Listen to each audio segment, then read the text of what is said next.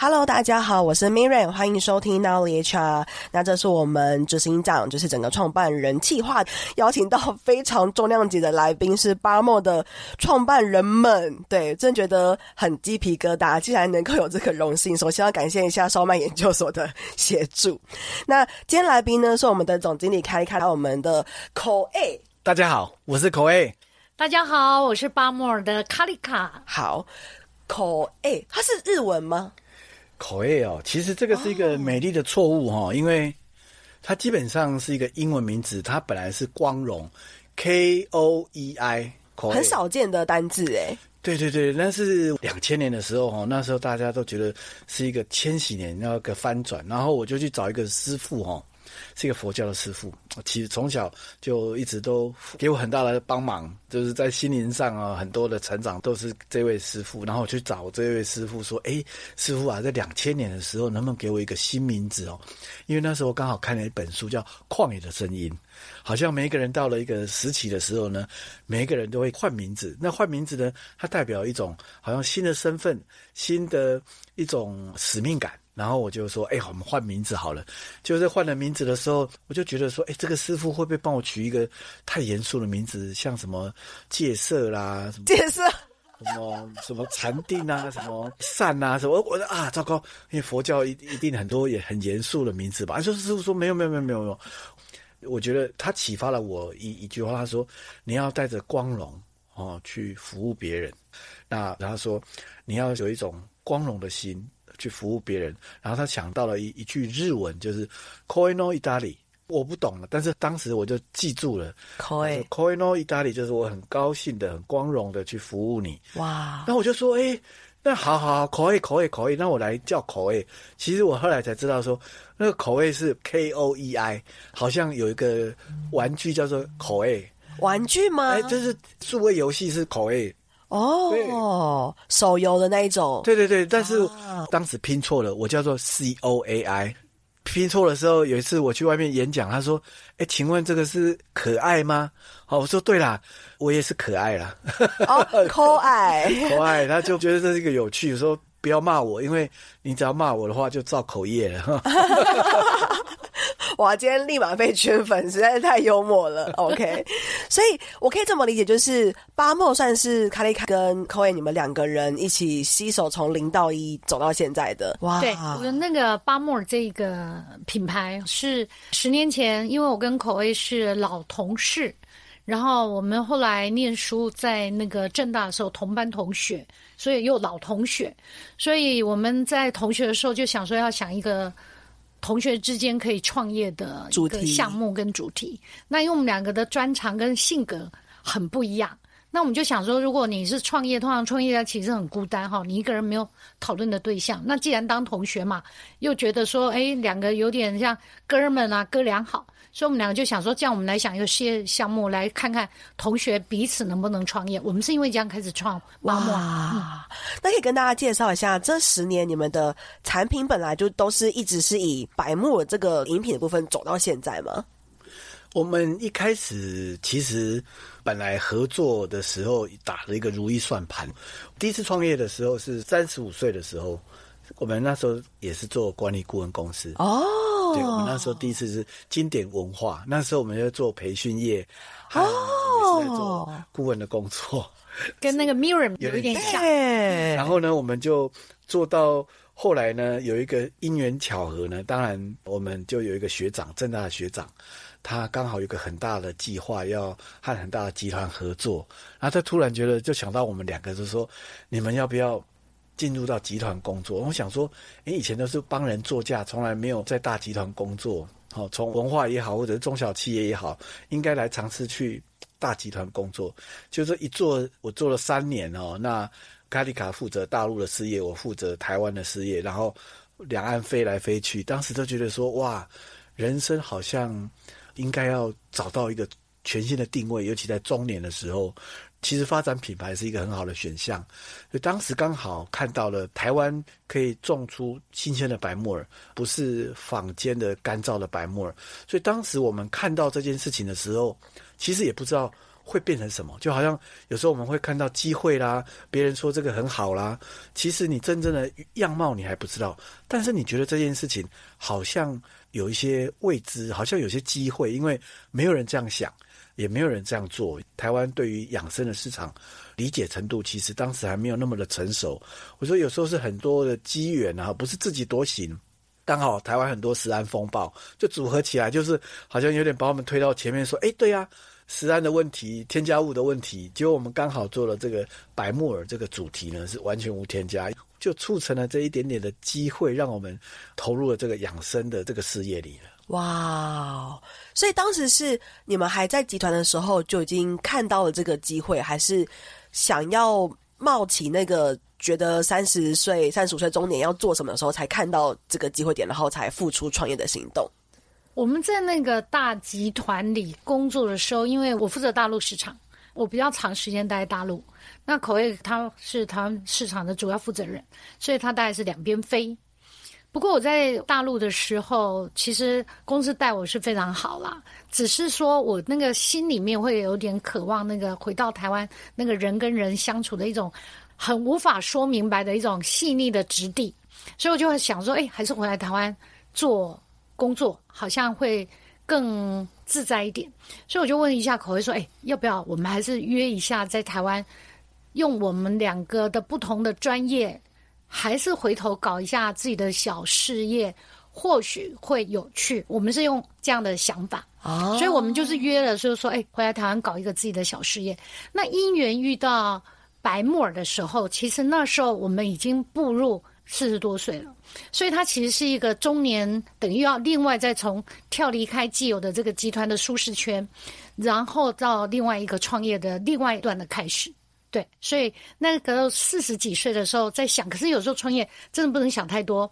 当你规划 太多、想太多的时候，你那个业是创不 了，因为你在公司里，公司已经把我们这些主管照顾的非常好。所以你很难去踏出那一步，所以那一步的踏出来，就一路到现在。哇，真的很不容易耶！就是一个那么。可能是铁饭碗，然后又很舒适，又已经是一个高管，就是前途无可限量。然后做了那么大的一个转折，其实很不容易。刚提到说，确实白木的这个主题、这个路线没有这样子的品牌存在，所以它的市场适应、市场接受度、它的这些模式、它的产品的可塑性，可能那时候都是很未知的。嗯，哇，真的，我觉得 Mira 你是一个天生做人知的，因为从你的。回应当中，你好多哇，表示你非常会鼓励别人。我觉得一个好的认知就是要看到一个人的潜力，那就是要不断的看到机会，所以要学习哇。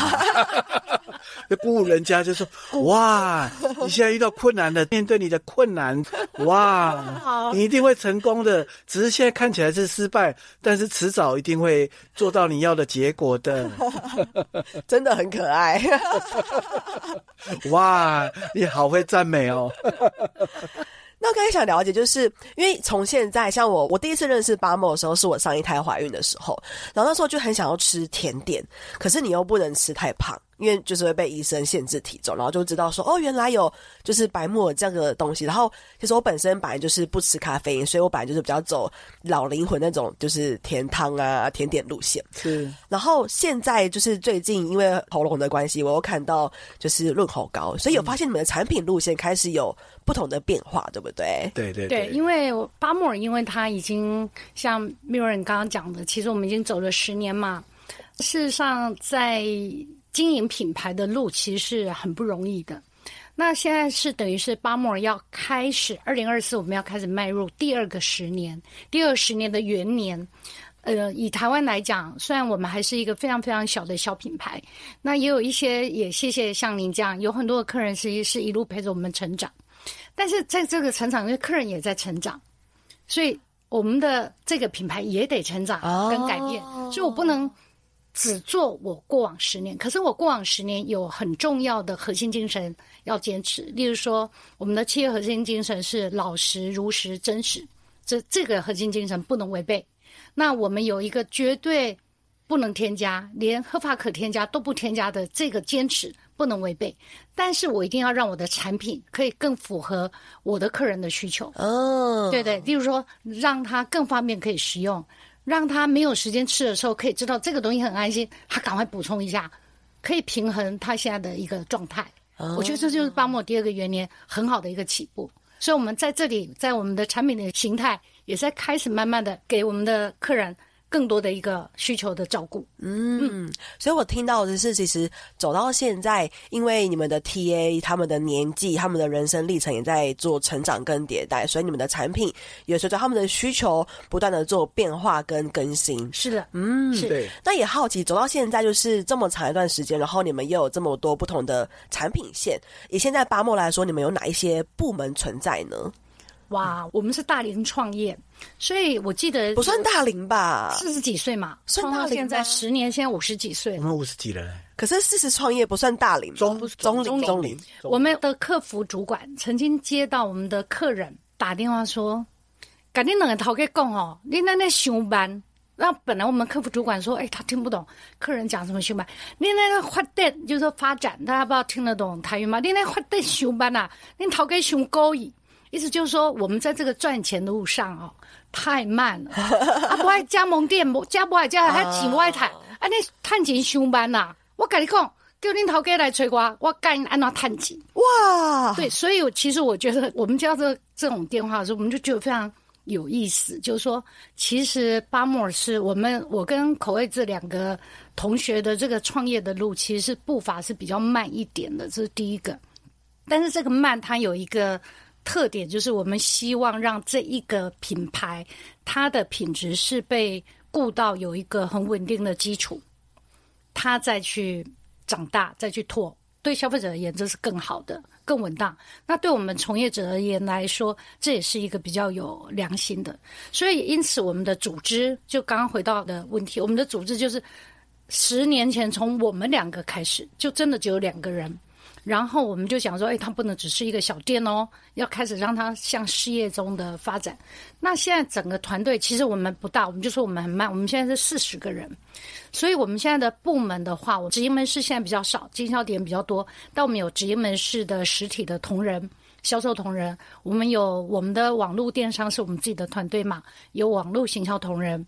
那我们总管理处有几个同仁，例如说我们的财务啊、总务啦、采购都在总管理处。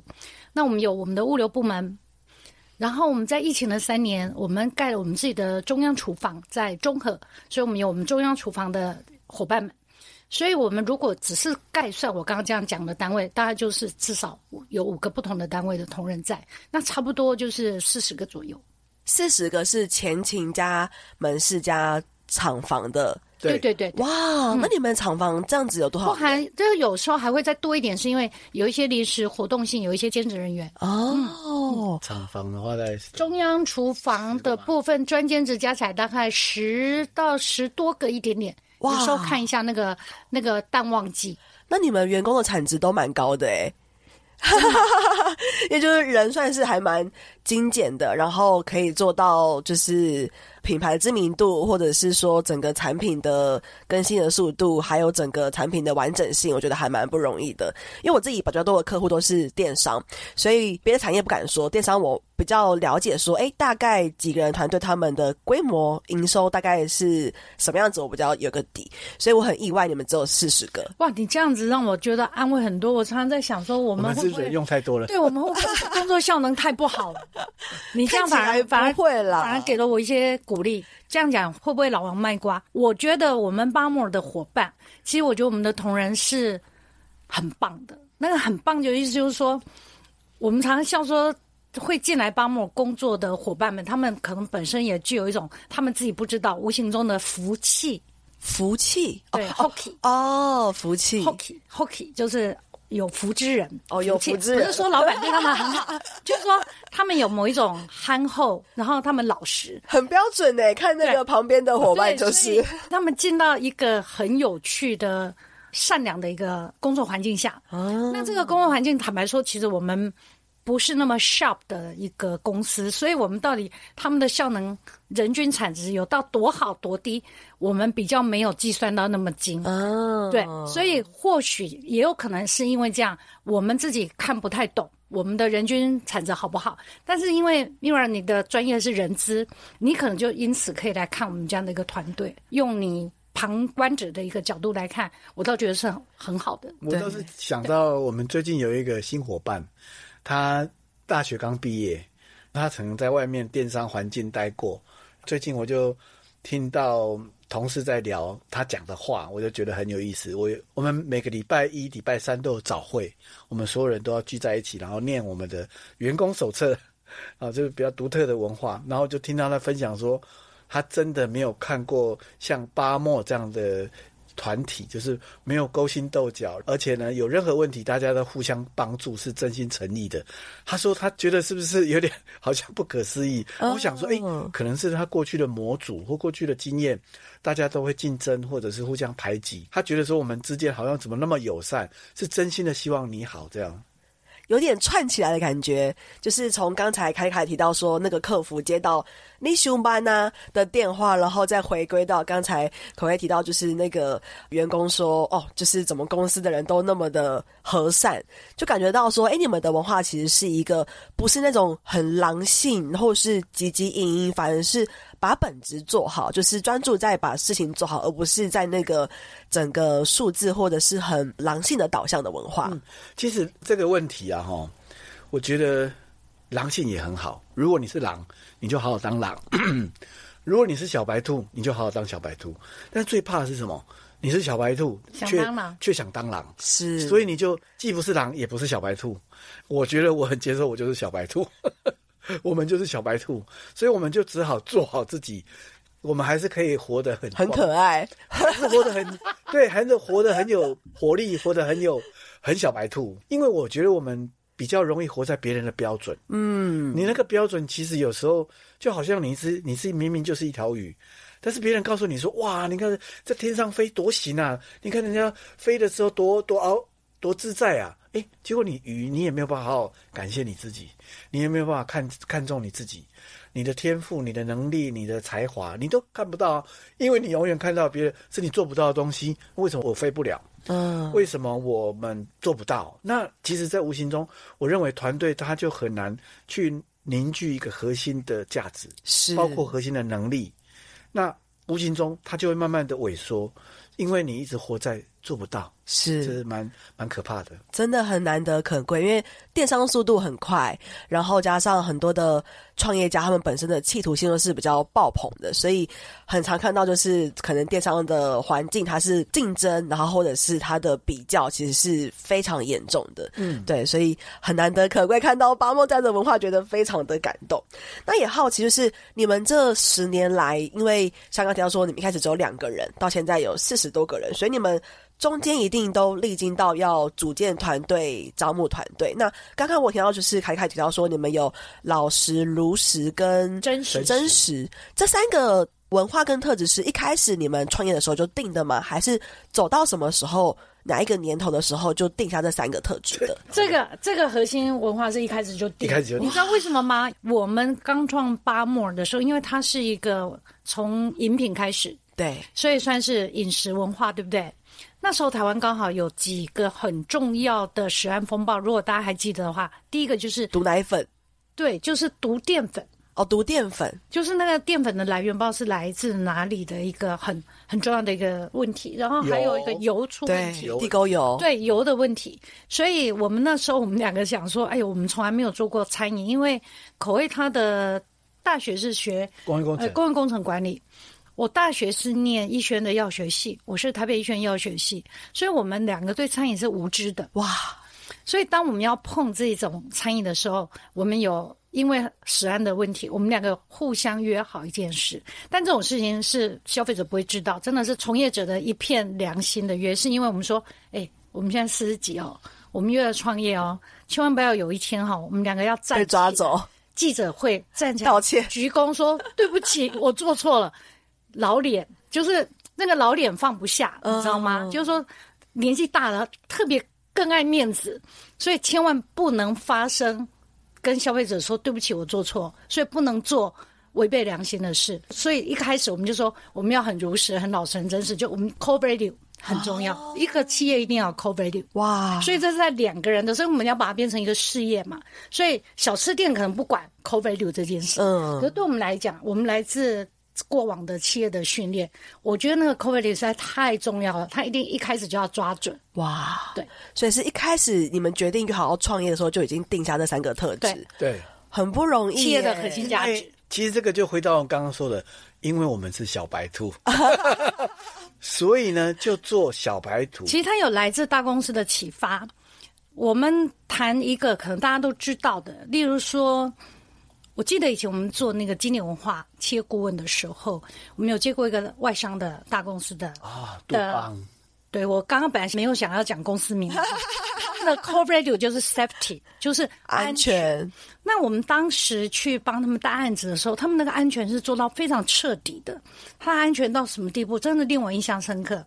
哎，我们先不提说，他停车场的车头一定都要有一定的位置，才知道说万一有什么状况，你要车子开出去才可以很顺，这就是安全。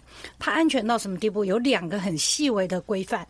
他们的大楼要进出上楼梯，如果是走楼梯的，他规范员工一定要有一只手要抓着栏杆走。哦，这这是很细微的。第二，他们希望你把。你的办公桌前面的笔放在笔筒的时候，那个铅笔的尖头不要向上，哇，因为不小心扎到所以我才想说，哇，他们的那个 coverage 已经到细微到这个地步，这是一个。那第二个是我有一个学长，他给我那个。FedEx，哎，UPS 还是 FedEx core value 也是，他们在谈他们那个对客户的那个快递时的那个服务的细节，是规范到连那个同仁的精神状态、平常什么都规范。我说哇，这种 core value 真的是令人感到敬佩，才可以成，才可以成就一个伟大的公司。所以当我们两个约好要做这个事业的时候，我们就说，哎，我们不知道我们能不能成为这样公司，但是那个 core value 要先定。哦，嗯。一个企业的精神，它其实，在某方面呢，它必须要有范围和限制。就好像说，我们经常听到一个很吊诡的名词，就是说我们要自由，自由就不受限制嘛。但是真正的你每天很自由，每天睡到饱，其实很无聊，你反而被限制了，你反而。变得不自由了，但是什么时候是自由呢？是当你可以轻松的被规范的时候，你也可以坦然接受。其实那个才是真正的自由。所以有时候自由呢，它是和规范是同时存在的。哦，所以这个两个说，哎，我自由，我就应该追求绝对的自由啊。其实它反而是需要规范。所以我们其实世界还很小的时候，我们就觉得说，哎，我们要先把那个规范，就是核心价值先圈好，就是说。因为有了这个核心价值，它其实很多的找人，我就知道我要找什么人。没错，我要有些方向和选择，好像我们就问自己说：这真的是我要吗？好像有些东西隐隐约约，他也在提醒我们，也在引导我们。其实看起来是我们在带领八莫，其实到后来是八莫在引导我们说，这个企业到底会走向哪里？是等于你们创造了一个你们两个共同有共识的一个品牌。OK，然后刚你要说，就是你们找人的时候也会依据这三个特质去找。那我蛮好奇，就是你们在甄选的时候，或者说看履历的时候，好了，因为可能有履历跟面试嘛。履历的时候，你们怎么去判断，或者怎么去找出他是不是符合这三个特质呢？因为以前在集团的时候，我也要常看履历。其实有时候看履历的时候蛮残酷的，因为时间很短，都是用秒来计算。当然，有时候你会真的碰到对的人，然后要面谈，看的和结果那个反差感，有时候写的很好，看看到本人的时候，发现哎，怎么差距那么大？所以慢慢的那个鼻子就越来越越灵。那你说要看哪一个呢？当然，我觉得在书面上，你就会从这个人他看在。这个履历的重视程度，到底他的能力、他的背景，我会特别看一个人，就是说他有没有参加过什么社团哦，社团经验，社团经验。虽然当然很多人就是说不太重视，我觉得其实你愿意服务的人，你愿意给予的人，其实基本上他就有一点利他的特质所在。当然，如果你是工程师，也许没有这样的特质没有关系。但是如果你是做客服，我就会很在乎说。哎，你有没有社团经验？因为社团本身是一个是完全是非盈利的，就是自我成长，团队一起学习。如果你连服务的那种感受都没有，其实你说你真的很会服务或想要去给予是很难的。哦，我我有一个很有趣的，这个可以跟这个你是人资的专场，所以一定很多听众是会对这一块很有感受。那。我我不能，我们不能讲太过美丽的辞藻，是因为毕竟我们是零售业，而且我们是从两个人一个店面开始，所以你说以两个人一个店面，你真要找，也不过就是一般人认知为的店员，那你到底要用什么方式去挑剔他的质地？这个非常好玩。我记得我们做 Bar-More 的时候的刚开始，那个月业绩有比较成长的时候，开始要征人嘛。刚开始一定是征我店开始要有人帮我顾了，总不能一直是我又要去做烹煮，要研发，还要能够顾店嘛。那口味的专长是往外去拓展嘛。他那他也不能永远只有他一个人在拓展。所以我还记得 我刚开始找人很简单，我就先从一零四 qualify。月薪资多少嘛？工时多少？什么讲？真的有人来 interview。我记得我们第一次有 interview 到有人愿意来做，帮我们一起煮白木耳饮这样的一个工作。但是呢，这个同仁他真的就是依照规定时间来之后，他在我们的那个厨房煮煮到下午，他真的很在意那个时间，时间。所以他那个炉上还有白木耳在煮的状况下，五点一到。他真的会提醒我说：“老板，时间到了，我要下班。”他不管那一锅煮到什么地步，他就火熄了。好险火有熄，他就走了。但是这个在刚开始的时候是，是我必须坦白跟各位听众讲，我是愣住的。嗯，我愣住的原因是因为我从二十几岁到四十几岁的工作，我从来没有过这样的情景，会去告诉我老板说：“时间到，我要走了。”首先我。也不是说我老板不让我讲这句话，而是我就不是这种性格的人。我是属于那种，就算你不用告诉我几点下班，我反正一定把我事情做，我才要走。嗯。我是那种自我要求的，或者说你要我做什么，那我喜欢把它做到更好。就我是属于这种人，所以你不用规范我几点上班、几点下班，你没有让我打卡都没有问题。我就是一个，我既然要投入这个工作，我就希望把这个工作做到我自己觉得很爽、很满意、很漂亮的成绩。我才爽嘛，因为我是为我自己而做，不是为公司、为老板而做。基本上，我从二十几岁到四十几岁是这种状态。所以，当我看到这样的时候，坦白说，我刚开始是真被吓到。我说：“嗯，外面的人的工作态度跟我不一样。”所以，我就跟口味我们俩就讨论说：“哎，我觉得这样子好像有一点问题哎，因为这样的话，我们很难发展成为一个事业。”嗯。所以，我们虽然有一个 core value 之外，我们就开始发现说不行。我们虽然只有两个人加，如果里面还有烹煮，外面还有人固定的话，这样夯不啷当。如果就算是整体加起来含我们两个有四个、五个或六个，我们都还要再多做一些事。光只有如实、老实、真实不够，我们就做了什么呢？我们就在我们的门市，假设我十点营业，我们就希望九点半大家来，然后拉那个小板凳，坐在中间，六个人围一圈，早会做早会。要打坐念心经，很少有真的吗？很少有小店要做早会，哦、所以我们就早会，是念心经吗？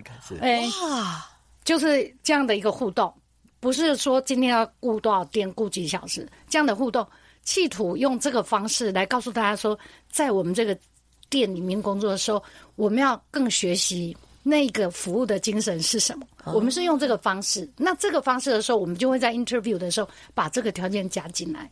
哦，嗯、那刚才前面有提到说，其实你们现在一三会开早会是念员工守则，嗯，所以最原始的时候是六个人念心经，然后演变到现在吗。但是不能只有心经，因为后来我们对，因为我们后来有有唱过圣歌，对，我们后来因为 我们有遇到不同宗不同宗教的人，对，所以我们就有一三五跟二十六的区别。哦。哦，后来又觉得说这样不行，因为 因为你也不是只有两个，你有很多个宗教，不是只有两个宗教，所以要再改。祈祷文还有祈祷文，后来我们就说，哎，那我们念一个没有宗教的东西叫祈祷文好了。祈祷文就是祈大家都很好，希望这个社会都很好，就是一个真相的东西都很好。后来想想不行不行，还是干脆自己写自己的企业手册，所以我们就开始写出我们自己的百慕人企业手册。哇！一百颗眼睛的百目人，一百颗眼睛来照顾消费者的需求，因为我们不是千手千眼的观世音菩萨，那我们可以做到一百颗就很厉害。那个菩萨可以到千手千眼，那我们没有办法千眼，我们就百眼就好。客人有什么需求，我们都可以服务得到，所以我们自称百目尔，然后做不好就很白目嘛。做得好，就是用一百颗眼睛来照顾客人，叫百目人。所以我们就开始推我们自己的百目人的企业文化。哦，这是这这个都全部加到我们的 interview 的。你说随着第几年开始？那个手册，手册哦，对对对对，手册应该是后面五年。四五年就四五年就开始了哦，那还蛮快的。对，等于你们四五年就面临到有很多不同宗教的人。对，因为有一个坚持他不念心经的，因为他说他听到心经会头晕。哦，不同宗教，那很好玩。我觉得前面我们尊重，其实是一个尊重。我觉得透过这种有趣的仪式感，什么样的人他自动会筛选。是是，他说我就不要。啊，不要就不要啊！对，你也不能说他错啊，就是说啊，拍谁啊？这就是我们的场嘛，那你就一定要有这个仪式或者是这样的历程。其实某方面就会筛选掉每一个人的意图。嗯，那我也好奇，因为你们现在有综合厂、有总公司，又有门市，那现在一三是大家一起做这件事情吗？我们现在在这一块的，就是如果是周一，因为我跟口味比较多时间在总部。所以周一的时候，就是我们总部有我们的物流单位，还有板桥的门市，或是电商所有的行销同仁，大部分都在和总管理处。所以礼拜一的时候，就这一些人集合到那个我跟口味的那层的办公室，大家一起来，就我们会做一个带领。但礼拜三我们就交给各部门主管。哦，嗯、那还有很多没有办法的话，就是我们一个月我们还会带一次的读书会。是由两位带领，对对对，哇就是把读书会变成一个公司的社团，嗯，然后我们会有一个指定阅读的书籍跟范围，然后我们就亲自来带大家做。这样读书就回到你们以前教训的本业这样子，对，哇。那刚刚提到说，就是在你们的文化里面，其实，在履历的时候，可能还是会看一些他的特质啦，嗯、有没有社团经验，会不会利他。嗯、那面试中有没有什么让你们很印象深刻？你觉得哇，就是这个行为，他说的这个就是我要的那个文化的人，有没有这样子的案例发生过？我就想到说，我们曾经看过一个学历啊，学经历真是太漂亮了，在看的时候说，哎，好像可以来看看。但是实际上谈话的时候，就发现有很大的落差感。那个落差感，我会发现有些东西是很微妙的，就是，呃，其实我觉得哦，有时候我们就最怕请神容易送神难，送神也难。所以我们要了解说，他一定会有几个问题，就是说他在上一个工作为什么要转移？倒不是说人不能离开，其实那个离开的原因一定是有一些。可能会比较合理的理由，就是说可能想要转换啊，或者是什么的。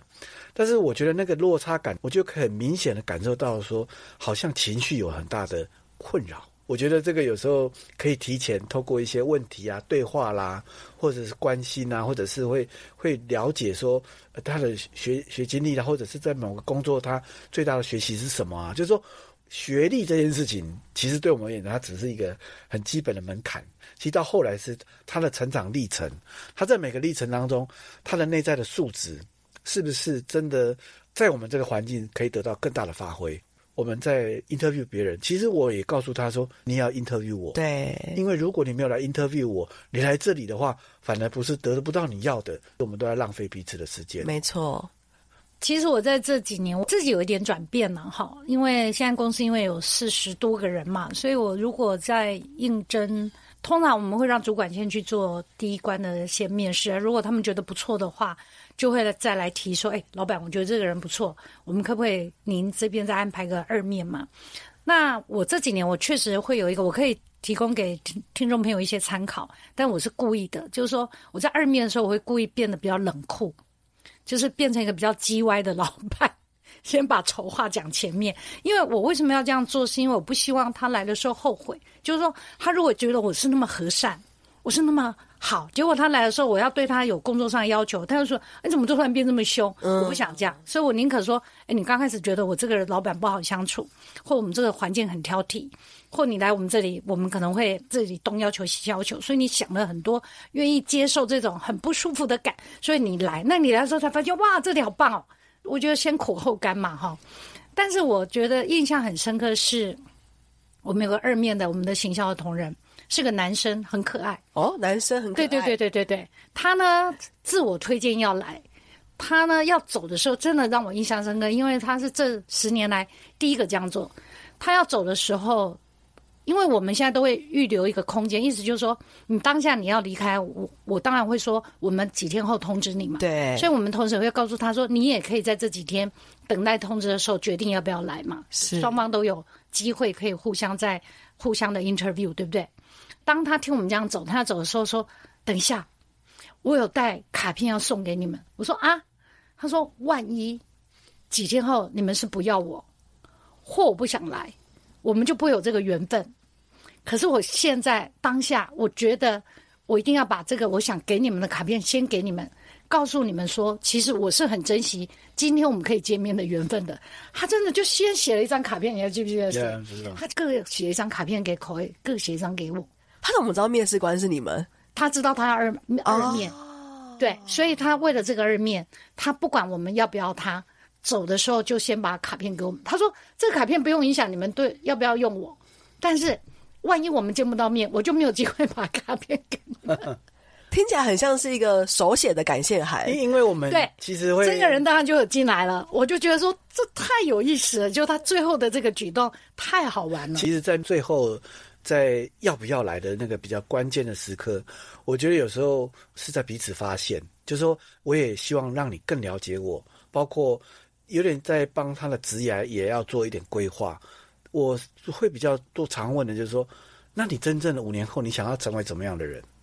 那成为这样的人的时候，我可以给你怎样的协助？一开始我就会先告诉他说，其实你不会一辈子在这里，你可能会五年或十年，但是我希望你离开的时候，你一定要具备一些，你一定要带得走的能力。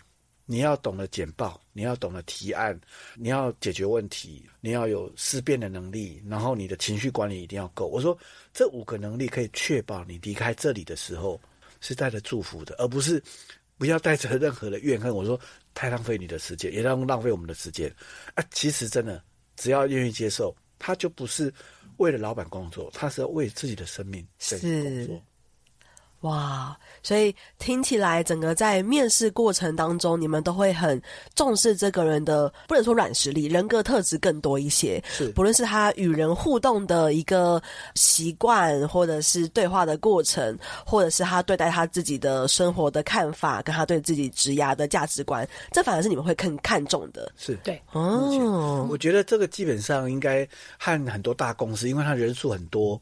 他可能要用大数据来管理，他可能很多隐藏东西。听说很多大公司还会去看他脸书，因为他把一些劣质的或者是风险的把它剔除嘛。我也听过，可能要学历啦，或者是资历啦，或者是连都会去征信啊这种。其实对我们小公司说真的，我们没有那么多的条件和资源找到这么优秀的人才。但是我觉得，我们先从这个人是善良的，嗯，他愿意学习，愿意学习这件特质很重要，因为。我们本身的工作条件，它就持续的很多的变化，它很多的弹性调整。如果你没有办法学习能力，基本上你在这里你痛苦，我也很痛苦。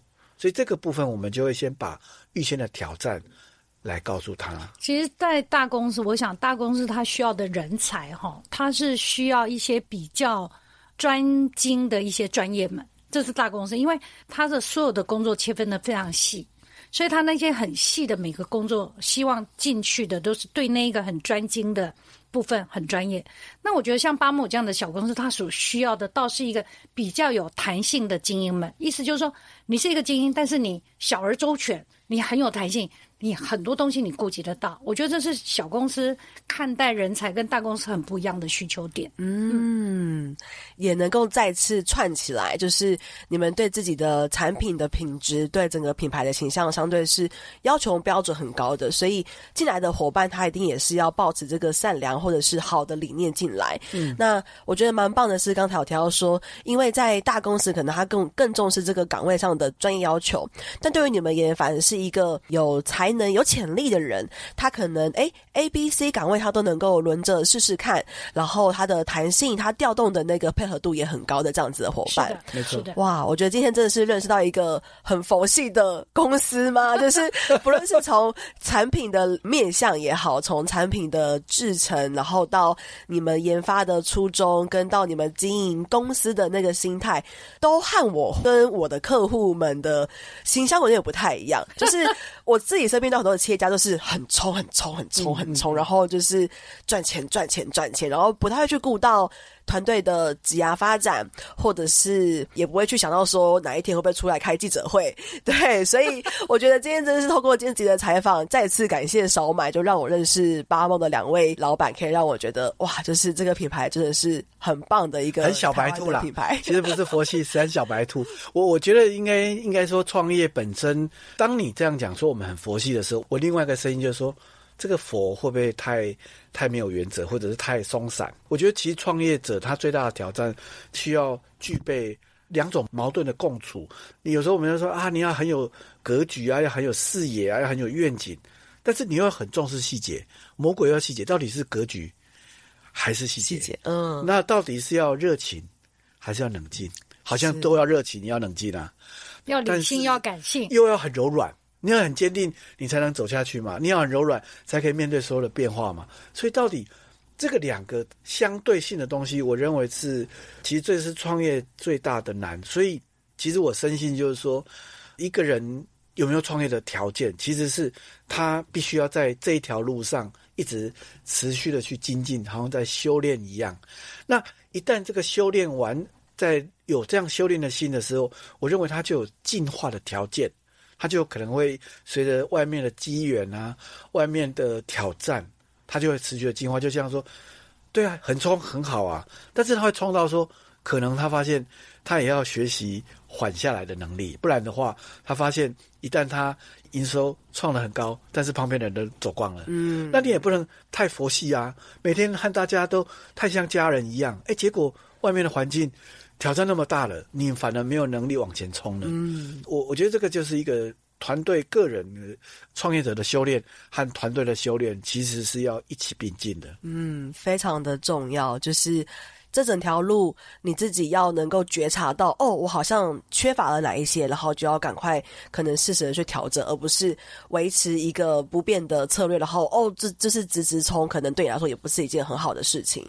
嗯，那现在其实也是十一月，那再过不多久，其实就是台湾的转职潮嘛，所以想要请两位可以给台湾的工作者一些求职上的建议吗？